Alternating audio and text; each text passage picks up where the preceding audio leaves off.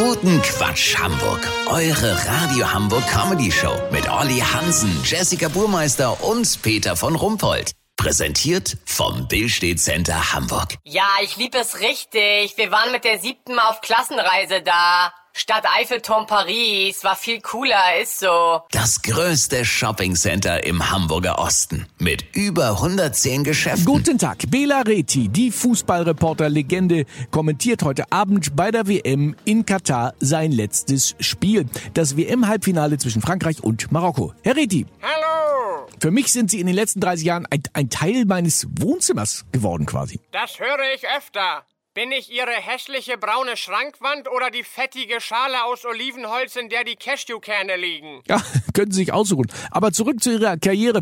Was war denn Ihr tollstes Erlebnis bei der schönsten Nebensache der Welt? Ach, wissen Sie, ich habe mir mal in Budapest Sexspielzeug gekauft und noch am gleichen Abend haben wir zwei Ja, ich, ich meine jetzt so Fußball als schönste Nebensache der Welt. Ach so, sorry. Ich muss gestehen, ich habe mich nie besonders für Fußball interessiert. Ich wollte eigentlich Pferderennsport kommentieren. Leider habe ich eine Tierhaarallergie. Oh, das tut mir leid. Dennoch die Frage, wie hat sich der Fußball in den letzten Jahrzehnten, die Sie kommentieren, verändert? Ach, früher hieß es immer, das Spiel dauert 90 Minuten und am Ende gewinnen die Deutschen. Ja, und heute? Heute gilt, das Spiel dauert 90 Minuten und am Ende gewinnen die Deutschen.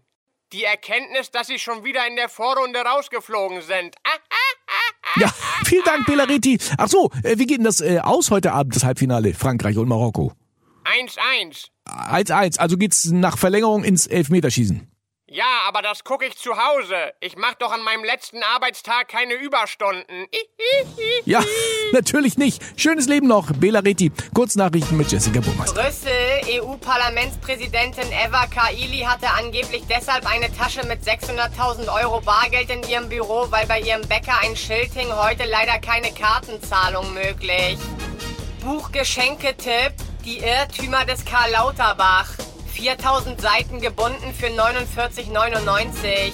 Umfrage: 40% der Deutschen halten Deutschland nicht für ein Einwanderungsland. Davon wussten 37% nicht, dass unsere Waschbären aus Nordamerika stammen. Das Wetter. Das Wetter wurde Ihnen präsentiert von Die Irrtümer des Karl Lauterbach. 4000 Seiten gebunden für 49,99. Jetzt in Ihrer Buchhandlung. Das war's von uns. Wir hören uns morgen wieder. Bleiben Sie doof. Wir sind's schon.